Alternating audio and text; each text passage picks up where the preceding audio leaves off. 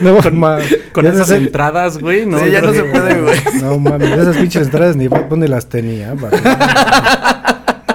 Ni Bad Bunny tiene tantas entradas, güey. sí. Por eso tiene, por eso tiene chinos, güey, para tapárselas, papi. Por eso tienes más entradas que Bad Bunny ya, güey. Tengo más entradas que la Azteca, gordo. A No, huevo. está más grande tu frente que la rampa del aeropuerto. Ah, perdón, discúlpame, mami. Soy un hombre con, con más de tres dedos de frente, gordo. Oh, Chulada. pero ¿de dónde? ¿De, de dónde termina tu cabello? Pero en vertical, di. ¿De dónde termina la cabeza De o para termina la enfrente. espalda, güey? ¿De la nuca para enfrente o de dónde? Pues bueno, muy buenas noches. Como estás, mi querido anatofílico? Una nona de jamón, por favor. Si se quieren enterar de este chiste de por qué están hablando como Bad Bunny, es que el día de hoy Diego le faltan dos dientes. No. Una disculpita, amigos. Al conejo le faltan los dos dientes. Ahorita le voy a tomar foto para que lo vean. Ah, empieces con tus mamadas. Perdí un par de dientes en una cirugía, amigos, ¿no? Entonces, este. eh, man. los provisionales se me cayeron hace un par de días y ahorita ando como. Como leporino. Se fue como el carnicero, güey. Buenas noches. Un saludo al ratón de los dientes que espero que me deje una lana. Pues yo creo que sí, güey, porque esas más ya son de bacacho, no son de leche. Bueno, y ahora sí, muy buenas noches. En voz del buen Gamamerto, que el día de hoy se quedó atorado en el baño y pues la verdad tiene una diarrea anal. Diarrea anal. Ah, bueno, sí. Bueno, sí. Luego tiramos una diarrea en estos programas por el hocico, cabrón. Es que esta, esta sí fue anal. Es lo que iba a decir, güey. Tiene un derrame cacario ese, güey. No, pero bueno. El día de hoy tuvimos que traer el multiverso de Gamael para que con Gamael. Otra vez. Gamael. Otra vez Vale, Gamael. Neta, ya no, ya no, ya no. Neta, Ah, bueno, es que el otro es Gamaliel. Este güey es. Gamaliel. Ah, Este es Gamael. Ah, yo soy Gamael. Ah, no, Gamael es un multiverso, güey. No, nada más para avisarle a mamá para que ya me, llame así, güey. Pero bueno, está con nosotros el buen Samuel. Hola, buenas noches, ¿cómo están? Hola. Hola. Y, Ala. pues ya saben, también Oña. El sin dos dientes Diego. El Cindy. El Cindy. Tiene El Cindy. una, tiene una sonrisa que abre puertas. Ese.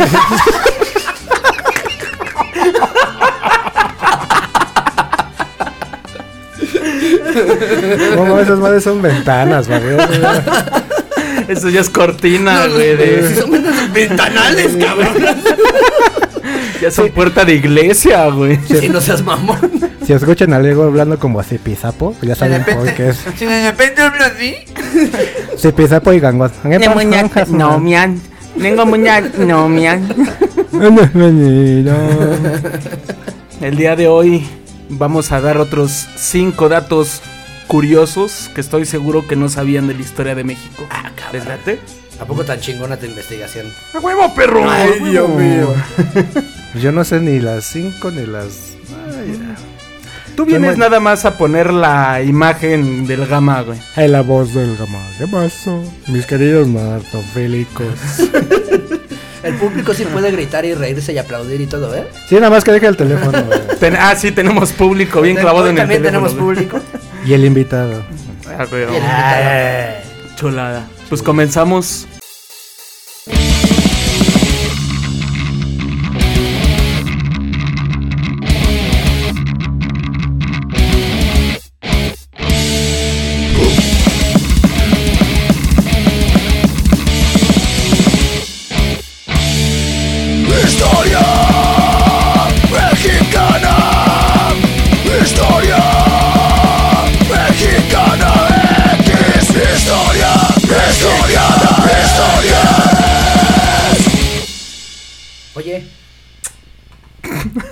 ¿Me mandaste el beso a mí o qué? ¿cómo pendejo? A ti no te los mando, a ti te los doy, güey. Era así de- Se desvió por los dientes. La... Se le ve por los dientes el beso. Ya como Lo tienes que saber en algún Güey, momento. ya estoy grabando, güey. Ah, en el aire todavía no, güey. Ah, sí, ¿Tú sí, crees que sí, todos, tú crees que todos los chistes que nos hacemos de cuánto nos queremos son a lo pendejo, mi amor?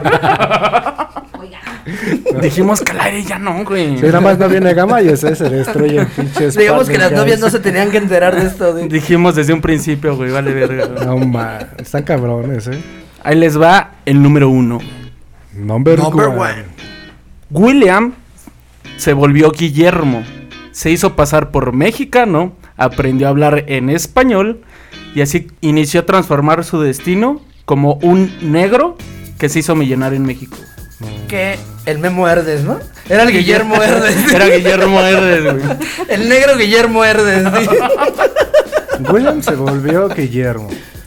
La periodista Patricia Zulbarán entrevistó al historiador Carl Jacob, autor de la biografía del afrodescendiente que se hizo pasar por mexicano y se volvió millonario. Porque Igual negros hay un chingo en el país, ¿no? No, no hay tanto pedo. hay mucho, hay, hay mucha población este afrodescendiente en México, lo que es Veracruz, Tamaulipas, Oaxaca y no sé qué tanta madre, güey. Pero él fue un esclavo y la importancia de su historia fue cuándo sucedió y por qué se hizo millonario, güey. ¿Fue esclavo? El libro impreso en inglés y francés se llama The Strange Career of William Ellis, The Texas Slave Who Become a Mexican Millionaire. Oye, espérate, güey. O sea, con pedos y ser pinche. güey, por favor, millionaire. Güey, millionaire. si, si no vas a pronunciar bien en inglés, güey, mejor lee la traducción al español, güey. Carnal, la banda mexa de allá del otro lado igual y me entienden un poquito, ¿no? Ese No, igual y te cagan este pendejo. Este pendejo. ¿Qué está diciendo este mamón, güey? Este güey jugó el Monopoly, pero de Estados Unidos, papi, güey. Pero para que lo entienda el Samuel, se Ah. llama La extraña carrera de William Ellis, el esclavo de Texas que se convirtió en millonario mexicano. No, pues gracias por traducírmelo, güey. La neta no, no sabía ni entendí Gracias el por traducírmelo millonario. porque no entendí tus chingaderas. De acuerdo con Zulbarán, la historia de Alice, de, que nació en 1864, murió en 1923, ha resultado tan atractiva que no solo atrapó su biografía varios años de su vida académica para documentarlo su vida en un libro, sino que ha logrado captar la atención de Philip Rodríguez, un documenta- documentalista estadounidense quien busca llevarlo al cine. Ok. O sea, es algo que próximamente, igual y lo ven en Netflix, Es lo que te iba a decir. pero no va a ser Netflix. afroamericano, güey. Yo lo vería negativo, güey. Yo lo vería negativo para, para ser tapar güero. al, al protagonista, Va a ser ¿no? güero. Va a ser un esclavo Va a ser güero un güero. homosexual. O sea, tú, güey. Netflix, Básicamente contrátenme, te por favor. contrataron, güey. cabrón. Por eso viniste a promocionar tu película, ¿no? Ven a promocionar una futura película que va a hacer en Netflix, güey. El ruso negro. William Alice llamó la atención de su biografía debido al arrojo y a la audiencia que hicieron pasar de ser un esclavo negro oprimido a ser un traductor, cambiarse la identidad de nacionalidad, viajar al sur, Espérame volverse tantito, mercader. No, no puedo pasar de la parte donde dijiste el negro oprimido. ¿Es el de WhatsApp? ¿No Es el de WhatsApp, güey. Por eso se hizo millonario, güey. Vendía por centímetro. Al cabo de los años aparió, apareció como dueño de al menos siete empresas que cotizaron sus acciones en Wall Street. Les voy a resumir Ay, la historia, güey. Curiosamente lo que hizo... Ay, perdón. No, no te preocupes, es tu programa, güey. Tú date, güey. haz lo que quieras, Haz lo que quieras, Hoy no está gama, haz lo que quieras. Hoy no tienes, este... No tengo restricciones. no tienes restricciones el día de hoy. Lo que hizo Libre fue ocultar su origen, pero buscó en varios intentos llevar más afrodescendientes a México, a la tierra de la libertad, güey. Pero a ver, qué cagado querer ocultar su origen siendo negro, güey. ¿Cómo ocultas? e- O sea, ni Michael Jackson, ¿eh, Es lo que te iba a decir. es lo que te iba a decir. Ni Michael Jackson hace eso. Vamos a hablarnos más claro, güey. Acla- aclárame este tema. Vámonos güey. aclarando, güey. Como Ah, Michael Jackson. Sí, ese güey quiso grabar angelitos negros. Mientras va contando la historia de este peculiar personaje, Jacoby, advirtiendo una serie de elementos culturales e ideológicos permiten apreciar un momento histórico preciso. El porfiriato estaba a punto de concluir y Alice supo conectarse con personas clave del gobierno para concretar negocios en ocasiones y otra vez no corrió con tanta suerte. O sea, iba para afuera el porfiriato, muchas empresas ya iban entre de salida y a la venta y a desmadre y este güey dijo, de aquí soy. Ser negro en Estados Unidos significaba una realidad poblada de abusos y desventajas. ¡Ey, nigga! Todavía, ¿no? Este, pues, Güey, no, Creo que todavía. muchos raperos y traperos no creo, eh, güey. No, pero esos güeyes ya, güey. no, ya, ya pasaron la pobreza a ser millonarios, güey. no Sí, güey, después de vender drogas y Sí, producirse. güey. ¿Hasta crees que no? Ali nació en Victoria, al sur de Texas. Aprendió español debido a su contacto con mexicanos, por lo que se convirtió en asistente traductor de William McNamara, un comerciante de algodón y cuero que viajaba a San Antonio para hacer negocios. A ver, bájale ahí. porque- no, pues ahora entiendo por qué era rico. Comerciaba el cuero del negro. Bajaba y subía el cuero. Literal, güey. El precio. Literal, no, yo hablo, güey. yo hablo del precio. Sí, güey. Claro, claro, claro. Tú estás yendo más a lo profundo. Traducía del inglés al español, lo que le permitió mudarse a los 20 años a San Antonio y cambiarse de nombre y de nacionalidad. En San Antonio se dijo mexicano, pero también se hizo pasar por cubano y alguna vez dijo que su esposa era de la realeza inglesa. Es decir, si algo le premió la personalidad de Ellis, era su versatilidad y personalidad camaleónica, lo que dificultó un poco seguirle los pasos según la cuenta de Jacoby. O sea, Como yo, ¿no? Que un día bajo como de, de mi cuarto como beisbolista, al otro como vaquero, güey, al otro como... Como Como, de- como narco, güey. Es correcto, como- es correcto.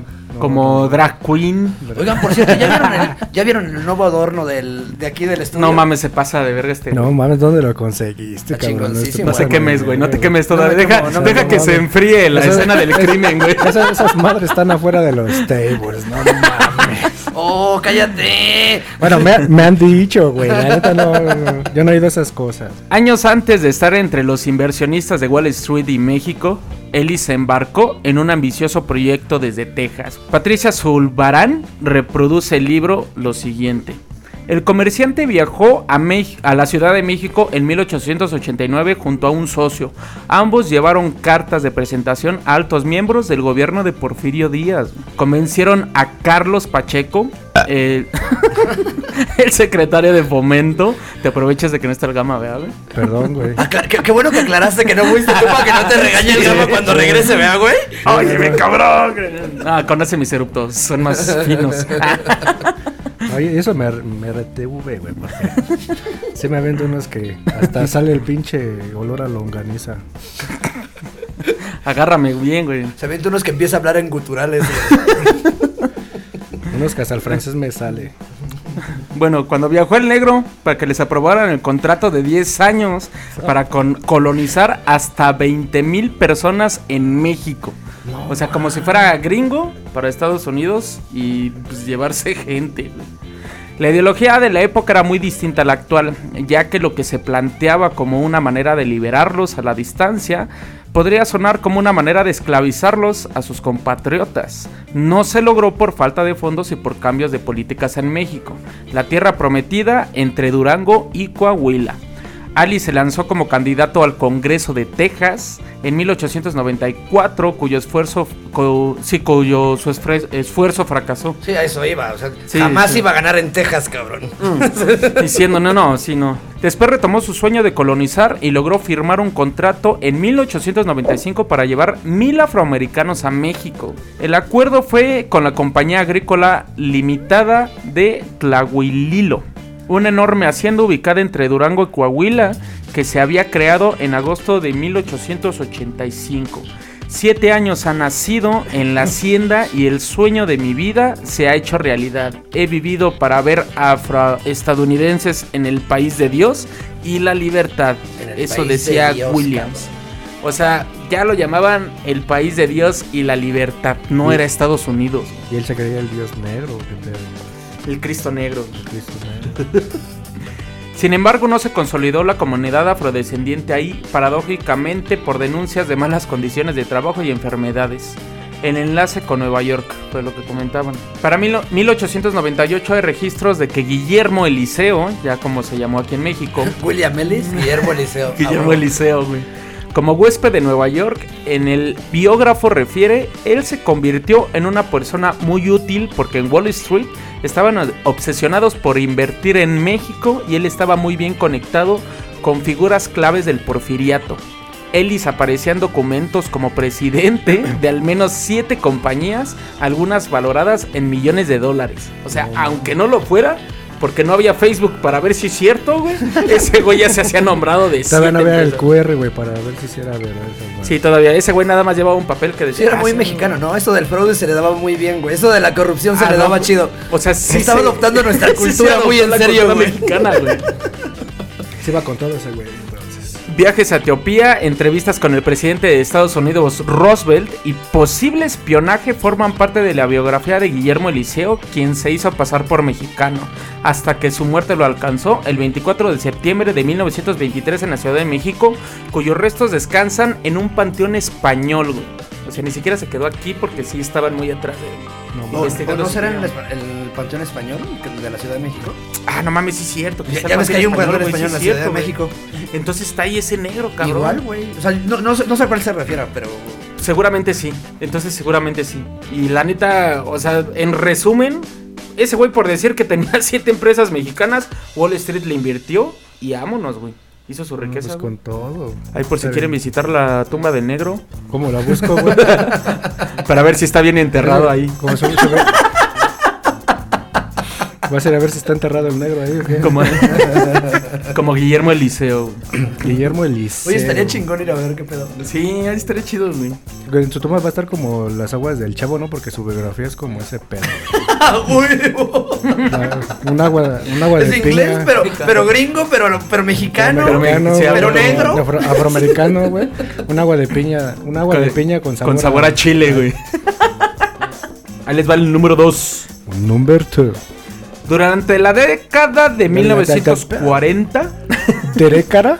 dere- durante la década de 1940, Stalin quiso rescatar a Ramón Mercader, por lo que mandó a diseñar la operación Nomo, el plan secreto de Stalin en México para rescatar al asesino de Trotsky. ¿Ese sí la conocían? No. O sea, con- conozco la historia del asesino, pero no sabía el tema del rescate de, de- por parte de Stalin. Por parte de Stalin, güey. El 21 de agosto de 1940 es una fecha que contiene un pasaje histórico, no solo para México, sino para el mundo entero. La muerte de León Trotsky. Pero este dramático momento implicaba a la antigua Unión Soviética, una tierra azteca no, culmin- no culminó con tal crimen, sino que después se intentó liberar al asesino mediante la operación Nomo. Sí. Todavía apresaron a mi compa el Siqueiros, gordo. Sí. Por eso estaba encabronado en Recumberry, güey. Estaba emputadísimo, Estaba güey. perrísimo, güey. La noche del 20 de agosto de 1940, a Trotsky lo hiere de, gravedad con un fuerte golpe provocado por un piolet que perforó su cráneo. El ataque fue Frank Jackson, quien se logró infiltrar porque sostenía una relación sentimental con Silvia Agelov, secretaria de la Revolución Rusa. Después de 12 horas de agonía, Trotsky falleció en un hospital de la Cruz Verde. Tras entregarlo a las autoridades, Frank Jackson confesó que su verdadero nombre era Jacques Monrenard y que era de nacionalidad belga, no era canadiense. Belga. Belga, güey. Está cabrón ese güey. Jacques Monrad se llevó a juicio y lo sentenciaron 20 años de prisión por el delito de homicidio, así que lo llevaron a la penitenciaría de Lecumberri. El motivo que brindó a las autoridades para acabar con la vida de Trotsky fue que tenía problemas personales, cuestión de la cual se dudaba pues muchos miembros del Partido Comunista de la Unión Soviética, PSUS, quería su cabeza. güey. Ahora. Espérame, güey. No, Oh, belleza. Qué belleza. belleza. No podía faltar el sonidito. No clic. podía faltar. Déjenme un- una pequeña pausa en lo que me sirve mi chela, ¿no? Sí, claro. Ya, Pausa. güey, ya acabé, güey. Haz lo que, haz lo quieras con tu programa ruso. Hoy es tuyo, güey. Y el programa también. Ah, cabrón. Ah, ay, güey. Ay, Dios. La duda incrementó luego de que Silvia Agelov tuvo un intento de suicidio, pues se dio cuenta que la relación de Monrad era parte de un plan para matar a su enemigo. Como era de esperarse, tiempo después las autoridades descubrieron que el asesino se trató de un plan hecho en el Kremlin, con motivo de eliminar al que se consideraba como un traidor al Partido Comunista. O sea, qué grande era la mano de la URSS. Luego de tres años del crimen, en 1943, Stalin decidió rescatar a Monrad y ordenó crear un plan que cumpliera con tal objetivo. Y así es como nace la operación Nomo. El encargado de la misión era Leonid Alexandrovich Etiknov. Van a ser un capuchino. El jefe de la operación de espionaje soviético en México diseñó un plan en el que Mornar escapara de Lecumberri durante una de sus salidas para ir a declarar. Se desviaría el vehículo a un sitio sin custodia, ahí se encontraría con un auto con agentes de la NKVD, la predecesora de la KGB. Y se trasladaría a Cuba para finalmente llegar a la Unión Soviética. De igual manera, se destinaron 20 mil dólares para sobornar a los reos, custodios, choferes, policías, cocineros del Palacio Negro. Que hablando de Lecumberri no era muy complicado eh, sobornarlos, ¿verdad? Por eso se mandó el varón, para que no hubiera pedo, ¿no? Además de rescatar al héroe nacional de la Unión Soviética, Stalin pensó en sacar provecho de la operación con algunas acciones como crear lazos con el entonces presidente Manuel Ávila Camacho, vigilar el Partido Comunista Mexicano, hurtar el contenido del proyecto Manhattan. Órale. ¿Llegaron a escuchar del proyecto Manhattan? Es en el que eh, hicieron viajar por el tiempo un barco y salieron del otro lado todos deformes. güey. No, güey. No me escuché el proyecto X. No, no. Es una película porno, güey. Ah, pero bueno. Yo no escuché el doctor Manhattan de. Ah, sí, el doctor Manhattan, sí.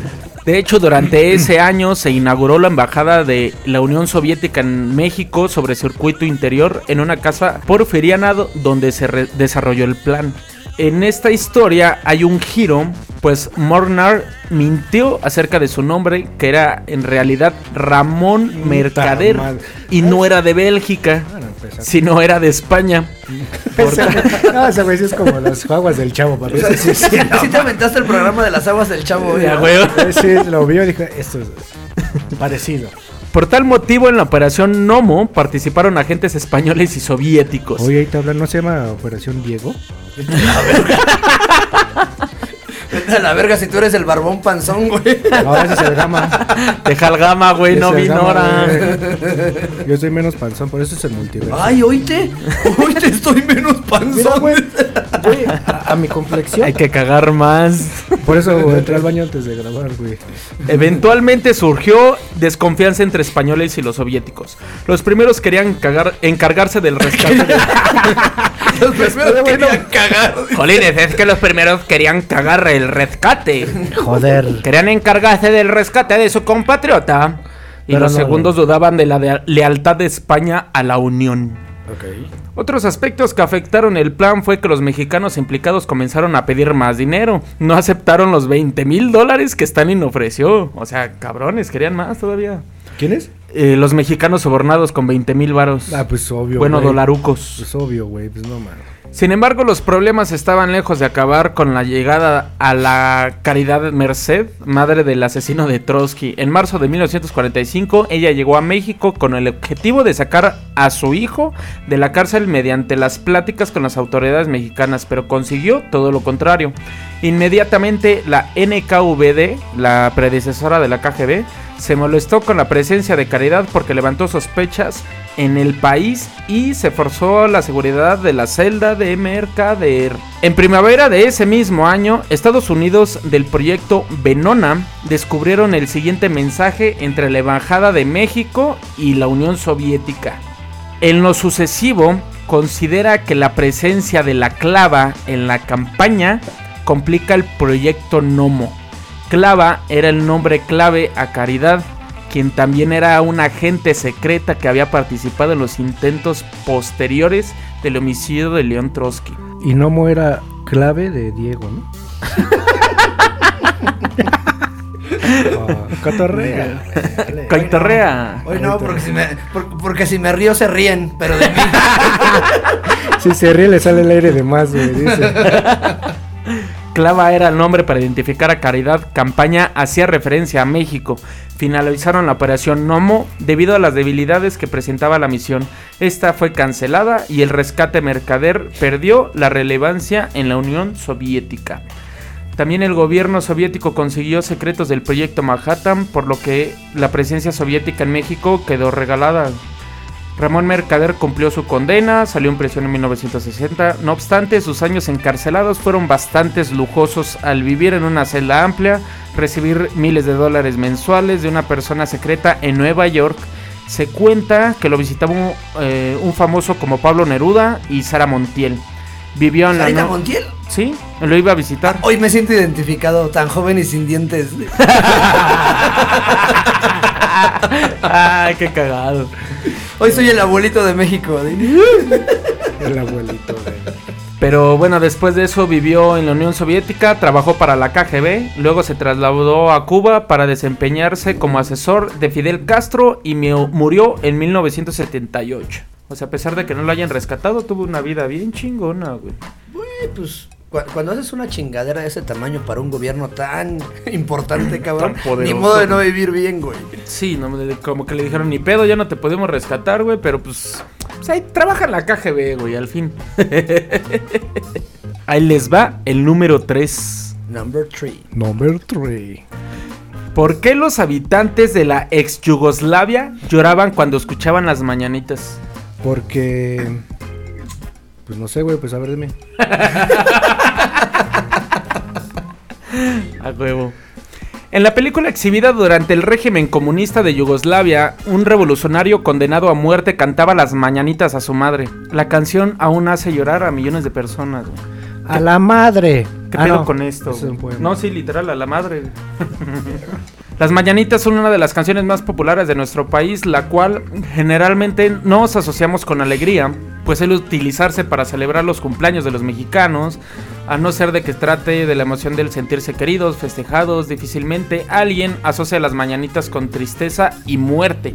Sin embargo, al otro lado del mundo, en los países que conforma el régimen comunista de Yugoslavia, la historia es totalmente diferente. Todo comenzó en 1952 cuando el régimen del dictador Tito importó la película Un día de vida dirigido por Emilio el Indio Fernández. Órale. Así es, el filme pasó sin pena ni gloria en las salas de cine mexicano durante su estreno de 1949 Con permiso, patroncito. y al mismo tiempo pasó en Yugoslavia. Sí. La obra protagonizada por Roberto Cañeda, Columba Domínguez, Fernando Fernández, tuvo una gran recepción en Yugoslavia, donde fue vista por una de cada dos yugoslavos entre mayo de 1952 y mayo de 1953. O sea, No todo un añejo. güey. El Indio Fernández es una leyenda del cine mexicano, pero no tenía una puta idea de que fuera tan importante en Yugoslavia, güey. A tal grado, güey. O sea, impactó tanto esta película que los marcó, güey. Más de 250 mil personas fueron al cine solo para ver Un Día de Vida. De acuerdo con Brian Mijatovic, doctora de etnomusicología por la Universidad de California, la principal razón de esta fuerte atracción de los yugoslavos por el cine mexicano era la música, misma que se asociaba con nostalgia y tristeza, güey. Pues siempre ha sido así nuestra música, cabrón. Pero toda, güey, toda la relacionaron con. No sé, siento que si les pones este, al sapito, güey, igual y lloran, güey. No, güey, mira, No. no. suena muy descabellado, cabrón. O sea, si, te pones a, a aterrizar un poquito, por ejemplo, cu- cuando escuchas el, el, el Balkan que se dio mucho en la zona de Yugoslavia, que lo, lo que ahora son los países balcánicos, Así es. este, güey, su música es muy parecida en general a la nuestra. O sea, en, en- en- en construcción musical como tal, los instrumentos que ocupan, bla, bla, bla. Y su música suele ser de repente muy triste, güey. O demasiado Es que de festiva. hecho- Es como lo nuestro, nu- nu- nuestras rancheras súper tristes y nuestra, y nuestra banda súper de fiesta, güey. Esos Eh, güeyes es lo están igual, están igual. Es que de hecho to- toda esa música llegó a México, todos los países bal- balcanos y eslavos, toda esa música se quedó aquí en México y fue con lo que hicieron la banda, güey. Y sabes, música triste, ojete culera, güey, pero con mucha alegría en la armonía, güey. Sí, con la que trapeas tu casa. Ahora. Con la que te pones a bailar con sí, el güey, mechudo. Güey, a mí sí me gustan mis gustos agropecuarios, güey. Sí, pues el Diego trapea con el mechudo. De acuerdo con la etnomusicóloga, la pasión por México inició cuando la Unión Soviética expulsó a la a Yugoslavia de, lo- de la Oficina de Información Comunista. Debido a ello, los yugoslavos quedaron sin cine soviético y las restricciones tampoco les permitía acceder a cine europeo occidental y estadounidense. Entonces las obras del nacionalismo mexicano comenzaron a ser una alternativa que además tocaba las fibras de un país en guerra. Claro. El escritor Boyac Renard, que colaboraba en la revista Film, explicaba las razones por la popularidad de esta película de una manera un poco diferente. Él decía, a través de un día de vida, México se entregó, dijo todo sobre sí, dijo su historia y predijo su futuro. No monstruoso corazón, lo vivimos y lo sentimos. Es la primera vez cuando, al ver a México, pensé en Yugoslavia. Tal vez fue el sentimiento subconsciente de conexión, tal vez la similitud en los corazones y los personajes. Sus canciones y bailes parecían similares a los nuestros, su país al nuestro, su gente a la nuestra. No, pues vamos a vivir para allá, güey. Ah, ¿Qué chingados estamos haciendo aquí? No, qué chingados, me voy a andar viviendo en una zona de guerra de toda la vida, cabrón. ¡Qué chingón! Sí, güey. Estaría bien chido, imagínate estar escuchando todo ese desmadre y tú ahí eh, abajo de la mesa. Abajo de la mesa porque también se escuchan las bombas. Por eso, güey. Échate Confunden una- lo- la, la tuba, güey, con pinches ráfagas, güey. Pues es casi lo mismo cuando explota Tultepec, papi. Entonces, Ya de estar acostumbrado, güey. Traducida como Jedan de Shiboka, la película Un día de vida fue especialmente recordada por las mañanitas. El filme narra el viaje de Belén Martín, una periodista cubana que viajaba a México para documentar la Revolución Mexicana. Durante su estancia se topaba con la historia de Lucio Reyes, un revolucionario del ejército de Carranza que se rebelaba por el injusto asesinato de Emiliano Zapata. Como consecuencia, Reyes es condenado a muerte. Gracias a su amistad con Felipe, uno de los mandos del ejército, Lucio Reyes logra poner su sentencia de muerte un día más, lo que le permite cantar las mañanitas a su madre, Juanita, quien finge estar contenta y no saber nada del futuro de fusilamiento. Sin embargo, en secreto, el dolor invade ambos personajes. Pensé que Reyes tenía la posibilidad del retracto o ir con Belén. Sus altos ideales le harán enfrentar un duro destino. No mames, leerlo así también me dieron ganas de llorar. Con razón los a mí también, güey. Güey, toda esa, e- esa línea de películas de esa época del cine mexicano son básicamente eso, cabrón. Es que sí, güey. Las Es- historias de tristeza de la guerra, güey. Y, y pon tú que les pusieron más, güey. Qué triste, güey. Ya quiero llorar. No voy a volver a ver las mañanitas de la misma forma. Sí, ya- güey, ya es, lo que iba- cierra- es lo que te iba a decir, güey. No mames, ya no voy a ver. Cada vez que las pongan, así, no, voy a empezar a llorar. ¿Por qué lloras? Estás muy emocionado. Estoy muy emocionado. Cierren los micrófonos, güey. Déjenme aquí, solo voy a llorar. No, mejor súbete al baño, güey.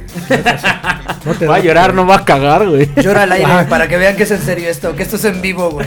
güey. No vamos a censurar ninguno de nuestros sentimientos, güey. Gamaliel sí está llorando en el baño en estos momentos.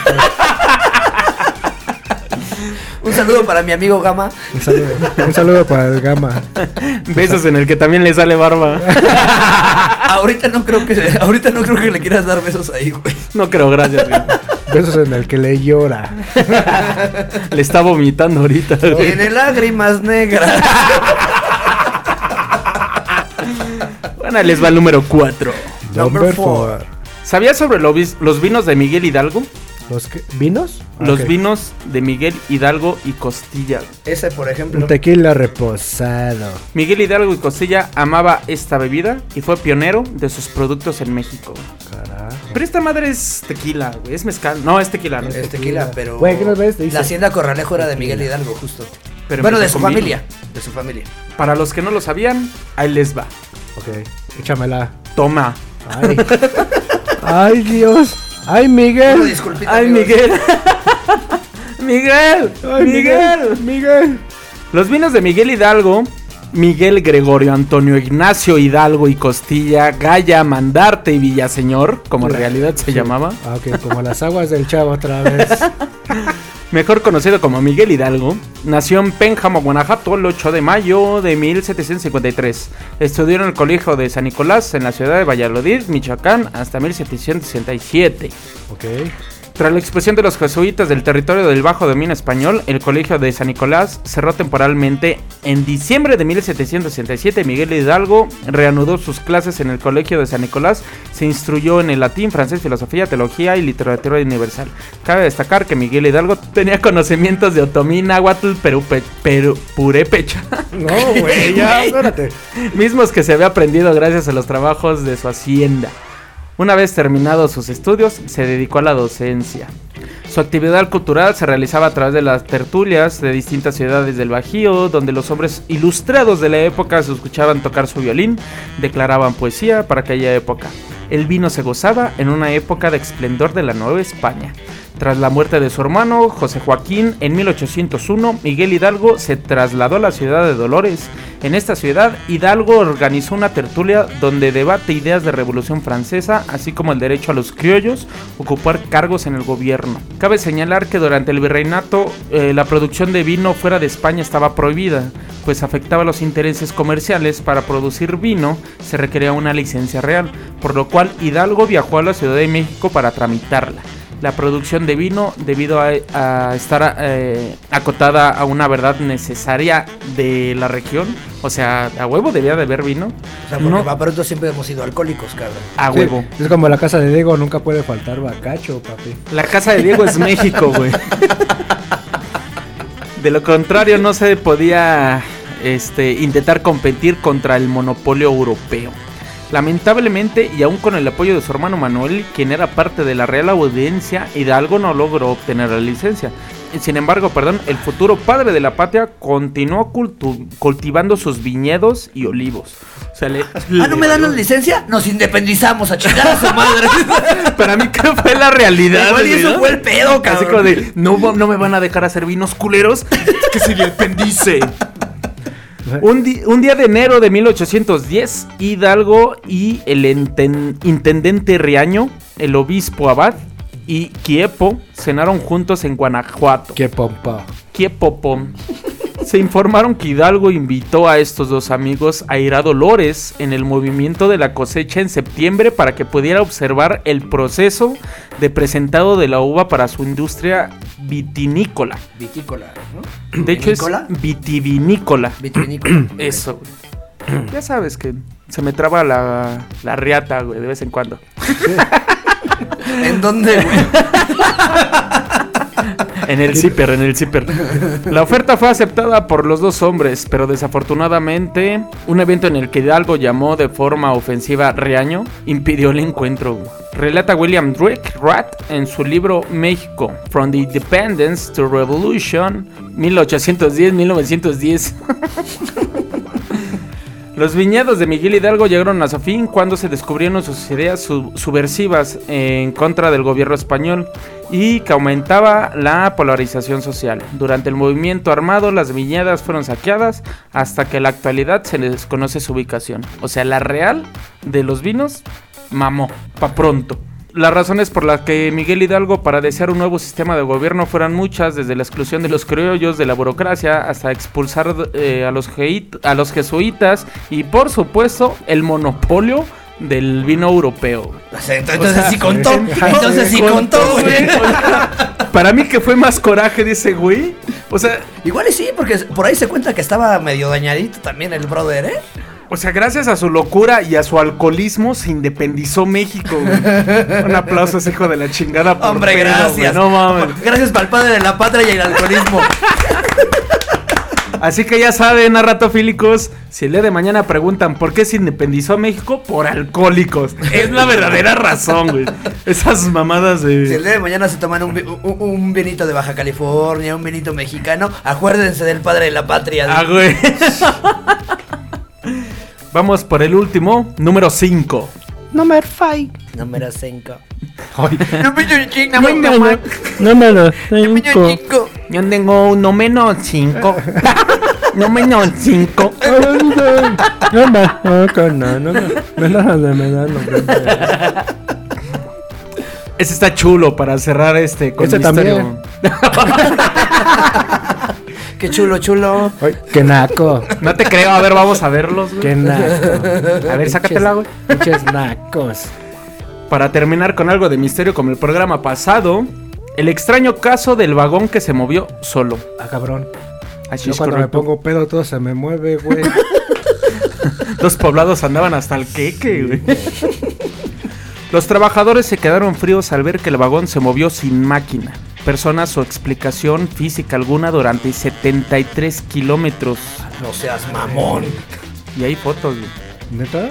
Imaginemos que un día nos despertamos con la noticia de que un solitario vagón no tripulado del metro capitalino se desplazó 73 kilómetros, bueno, 73 estaciones, perdón, durante la madrugada sin ayuda de motor, persona o nada, ni nadie que lo moviera, güey. ni corriente eléctrica, ni nada. güey.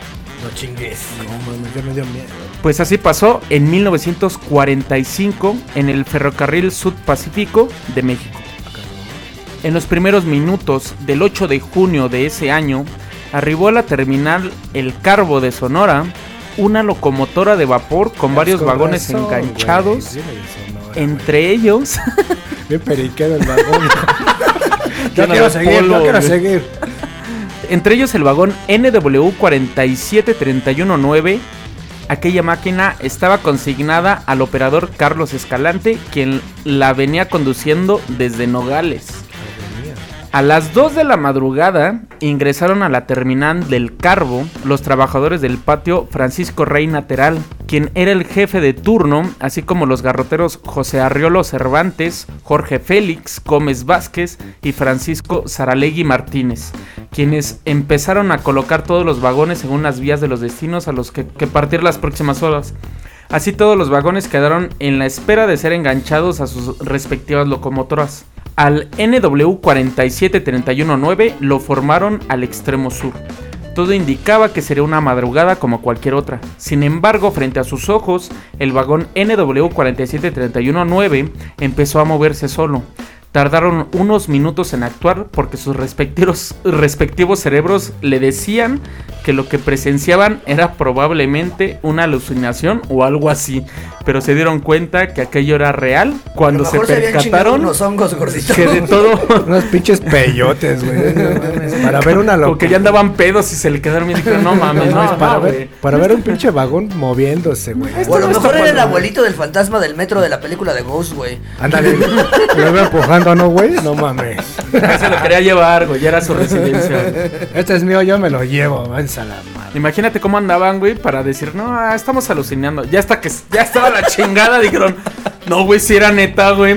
Sí real, estaban, güey. se estaban bien pasados esos cabrones, güey. Si aquello era producto que el vagón no tenía frenos bien aplicados, pensaron al principio, el carro se pararía unos pocos metros más, pero cuando alcanzó los 10 metros y no frenaba, encendieron las alertas, güey. Ya no les importaba si un fantasma estaba moviendo aquello. El fantasma se lo llevaba, güey. Espérate, prende las alarmas, güey. Se está llevando un fantasma al vagón. No, man. Lo que Estaban previendo era que de no detenerse provocaría una tragedia A o un accidente, güey, más adelante. Fue el jefe de, de patio, Francisco Reina Terán, quien ordenó que se le diera un alcance con una máquina, pero esto fue imposible. No. Porque la locomotora más cercana no estaba parada con una presión suficiente en la caldera, güey. Además, lo que sus inyectores se conectaban a la reparación fue entonces que Reina urgió al telefonista Libori Arbizu que pidiera en la estación Pesquería, ubicada más adelante, quitar cualquier tipo de máquina, persona o objeto con el que pudiera estrellarse, güey. Le No vaya dijo, siendo, ¿no? Güey, un vagón se nos fue. Aguas, güey. No voy a valer verga, Sí, güey. cuidado, no lo vayan a detener. En pesquería trataron de colocar una máquina descarriladora, pero cuando esta quedó instalada, el vagón solitario ya había pasado velozmente, güey. Pinche tren bala. Imagínate el güey acá colocando. En lo que llegaron ya había pasado esa madre. Aquí lo frena, aquí lo frena. Y un güey, güey, ya se pasó, eh, güey. Güey, ya está en la otra estación, gordo. Ya lleva dos estaciones adelante esa madre. Güey, ya valió verga, güey. Ya quítalo, güey. No mames, qué pedo. A todos sorprendió cómo el carro sin control, ni motor, ni tripulante, ni explicación alguna, entró por la pierna del norte de la Y sin descarrilar. El vagón bajó la velocidad enfrente del molino harinero La Fama, como si hubiera algo invisible que lo estuviera manipulando.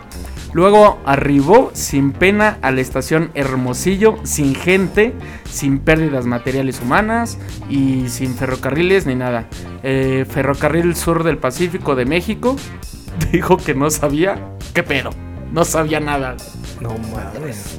O sea, como que todos preguntan, güey, ¿qué pasa? No, ¿quién sabe, güey? ¿Quién sabe, güey? Se paró solo, entró a la desviación sin descarrilarse de a, a pesar de lo rápido que iba. Toda la gente vio ese pedo y se quedó, güey. Se le casaron los Pedo, caballos. Muchos caballos de fuerza. ya. Fantasmas se, le- se agotaron y ni pedo. Como que se cansaron y dijeron, ya la verga. Ya, güey, ya no quiero seguir. Ya aquí me detengo. Es una historia inexplicable, nadie sabe qué pedo. Hay fotos, hay documentación, hay registro. Y a la fecha, pues nada. Entonces No quedó mames. pues ya. Qué pedo. Güey, está bien mamón ese pedo. La cara del Diego de, güey, qué pedo, qué pasó. Está güey, muy mamón, Imagínate la cara, cómo quedaron sus dientes, digo, impresionantes. Se me cayeron los dientes Se con esta noticia. de la impresión. No, no, No es cierto, no, no, es broma, güey. Cotorrea, güey.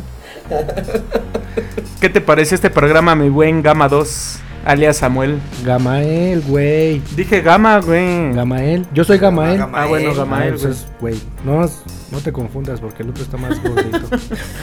pues interesante, interesante y sorprendido por el último tema del vagón. No mames, está, está cabrón. Es- La neta sí me pongo a pensar de decir, nah, esos güeyes estaban bien fumados, güey, porque no, no me imagino. Güey, pero 73 kilómetros. No mames. O sea, los güeyes de todos los poblados en 73 kilómetros estaban igual de viajados, No cabrón. mames, no mames. Está no, cabrón. está cabrón. No, sí, Bueno, chido, que siendo interesante. México no sería extraño, ¿no? ¿A ti qué te pareció este programa, mi buen Diego? Muy bien, mi cañón. No, ni para echar la carrilla ya solito. ¿Qué te pareció el programa, mi No, madre, ruso? Está chingoncísimo. Güey, últimamente te has aventado unos datazos, hermano. Chulada, Uy, chulada. tengo un tercero, güey. Carajo. Ah, sí. Ya veremos si hacemos el otro.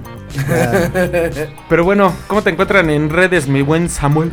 En Facebook como Samuel Díaz y en Instagram como El Samu. Samuel es la clave de nunca abandones tus sueños. Podrás ser fan, después invitado y después suplantar al Gama.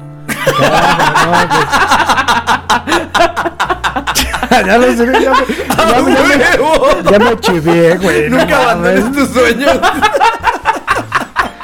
No, lo, lo peor es que, güey, en corto, ojalá te urge. No, pues ahí voy en putiza. Pero aquí andamos, muchas gracias. ¿A ti cómo te encuentran en redes, mi buen Diego? Llego en el baño en Facebook y vale en Instagram. ¿Cómo me encuentran sin dientes, gordos? ¿A ti cómo te encuentran sin dientes, Diego? ¿Cómo estás tú en redes sociales? A mí me encuentran como Adán Ciner en Instagram y el ruso con dobles en página oficial. No me manden muchas solicitudes en mi página que digan mi face este personal porque ya se me saturó. Página oficial. Pero bueno, quiero mandar un fuerte saludo, aprovechando que no está la gama, al buen Don Shepe. ¡Otra vez, cabrón! Güey, ¡Otra espérate, güey, vez! espérate, yo lo voy a decir otra vez, güey. Güey, qué chingón, perdón por hacerte esperar un lunes más, pero este nos va a mandar algo de allá, nos va a mandar una sorpresa. También quiero mandar un saludo a Magda Espino, un beso enorme y gracias por las palabras bonitas al programa y por todo el apoyo. Y todos los narratofílicos que nos están escuchando también lo agradezco mucho. Gracias por los likes, por los corazoncitos, por toda la bonita calificación. Gracias a ustedes, por eso nos hemos tardado en estos programas, porque vamos a hacerles una sorpresota.